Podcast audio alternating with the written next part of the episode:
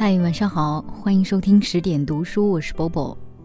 今天是日本著名作家三岛由纪夫的诞辰，我们来读他的作品，品味文章的习惯。歌舞伎里头，经常会有个武士悠哉悠哉的登场，把画本放在架子上，说道：“来读一段吧。”然后朗诵出来。现代人大概很少用这种方式在读书。从前，若是把字典拿来当枕头，或是垫在屁股下面，就会遭父母责骂。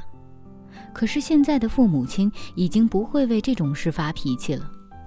全镜花说，他从来未曾糟蹋过任何有字的纸张，哪怕是一小张简报。如今大众传播泛滥的时代，若还要这么字字珍惜，那可会累垮自己。周刊的宿命是读完就扔，在通勤电车驶过三四站的时间里，一页页翻完之后就被留在行李架上，这是必然的趋势。我曾在国外的候机楼里看见有人将大开本的《Life》放在座椅上，上前去提醒对方有东西掉了的时候，反而还被告知说那本杂志是丢掉不要的。像《Life》那种铜版纸印刷精美的杂志，若在日本的话，还是比较受到珍惜；在美国，就只是一般的周刊，终究落入看完就丢的命运。在这样的时代，品味文章的习惯会逐渐淡薄，也是趋势吧。往昔人们说小说欣赏的时候，主要的意思乃是欣赏文章。现今读小说，就仿佛开车到郊外去踏青一样，而沿路的风景、路边的花草，或是小河边钓鱼的小孩等等，往往无心理会。即使看见了，也只是在眼前一闪即逝。从前，人们是一步一脚印去读完一本书的。在交通不便的时代，这样的节奏可算是天经地义。走路的时候，通常会有许多事物吸引住你的视线，因为走路本身很单调。欣赏映入眼帘的每一件事物，能增添走路的快乐。我要在这本文章读本里向各位大力呼吁，请在作品里慢慢走。虽然快跑看完十本书的时间，用慢行的话可能只读了一本，可是借着慢行，你可以从一本书中获得读十本还得不到的丰富收获。在小说中驱车疾驰的时候，它不过是主题与情节铺陈的轨迹；若是慢慢走，你会发现那是一张语言编成的织锦。那些投射在你眼底的围篱、远山、鲜花绽放的峭壁，都不只是沿途的景色，更是以一个个词汇编织出来的。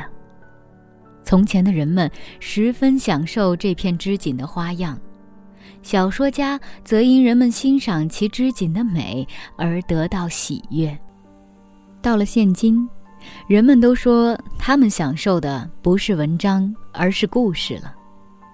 如今已经绝少听见人们赞美某个人的文章好，倒常听人说谁的小说有意思。然而，文章毕竟是小说唯一的实质，语言仍然是构成小说唯一的材料。我们在看画的时候，岂能无视它的色彩？语言。就是小说中的色彩，在欣赏音乐的时候，岂能忽略它的音色？语言就是小说中的音符。容我再重复一次：有很长一段时间，庶民大众欣赏文章的习惯方式是透过耳朵来品味的，而贵族则是以眼睛来品味文章。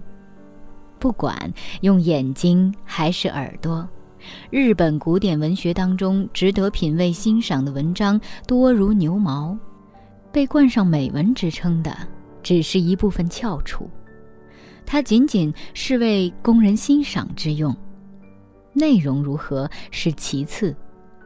就像外观精致的日本料理一样，我们生活在一个营养挂帅的时代，食物是否赏心悦目已经不再重要。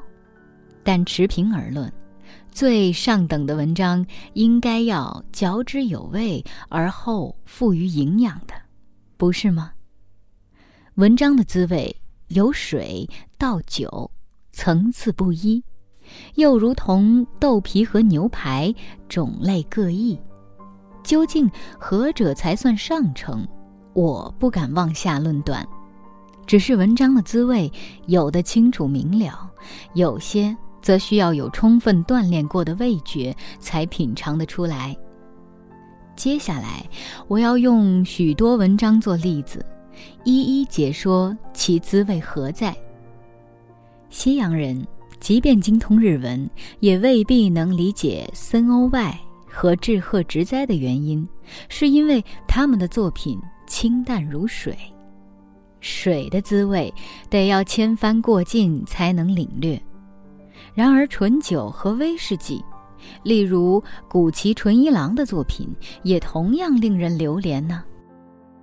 徒有空泛修饰的文章，现今都不以为美。另一方面，像公家机关的公文，那样制式的文章不算好文章。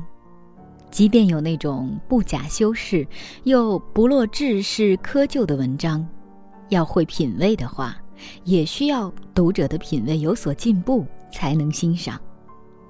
可是偏偏这种文章的味道总在细微之处。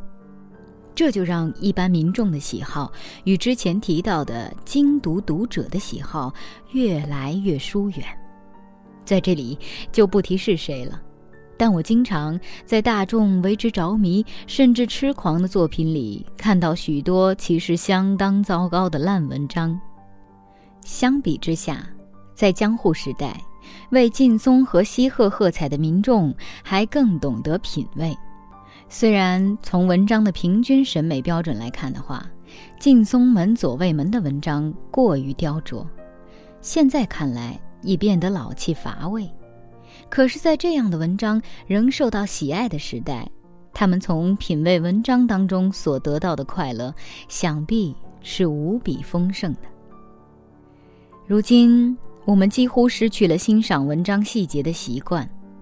我手头有本老旧的文章词典，出版于大正时代中期，是专为文艺青年和文学爱好者而编的词典，里面列举了各种人物描写的范例，以及对景色的绝佳比喻，并且一一附上注解。例如，“这是多妙的表现方式啊”之类编辑的赞叹，现在看来。颇令人惊讶的是，这部文章词典中的范例，尤其推举为杰作的文章，绝大多数乃是以比喻为基础。比喻和形容词，曾几何时已经从作文的宝座上失势了。现今，如培植盆栽那样细细折绕、回环、巧妙地运用文字的技巧，已经一文不值。这样的趋势虽然不算坏事，却也显露日本文学某种狭隘的特质。姑且不论日本文学，西洋的现代文学当中，其实也不乏大量运用修辞技巧的作品，例如普鲁斯特的小说、克洛戴尔的诗、季洛杜的剧作，以及西班牙加西亚罗卡那样的诗人兼剧作家等。都是以长篇累牍的比喻见长，这也是中世纪的文学传统在现代文学中生生不息的明证。然而，日本一方面在汉文的影响下崇尚高度压缩、高度简洁的表达方式，另一方面又有排句去武存精、不带情绪的传统。这些根深蒂固的传统在现代文学当中依然普遍存在，使得许多我们号称美文的文章看来新潮，其实带着汉语的简洁和排句的密度。品味文章到头来毕竟是在品味语言漫长的历史。借此，我们得以在文章的一切现代样貌当中寻找到语言深处的渊源，而品味文章的同时，我们也认识了自己的历史。这一篇三岛由纪夫的作品就为大家读到这儿。我在读这篇文章的过程当中，觉得它实在是像水一样的清淡，可是，在读完的时候又忍不住还想再回味一遍。我想这就是好文章的魅力吧。今晚就是这样喽，晚安。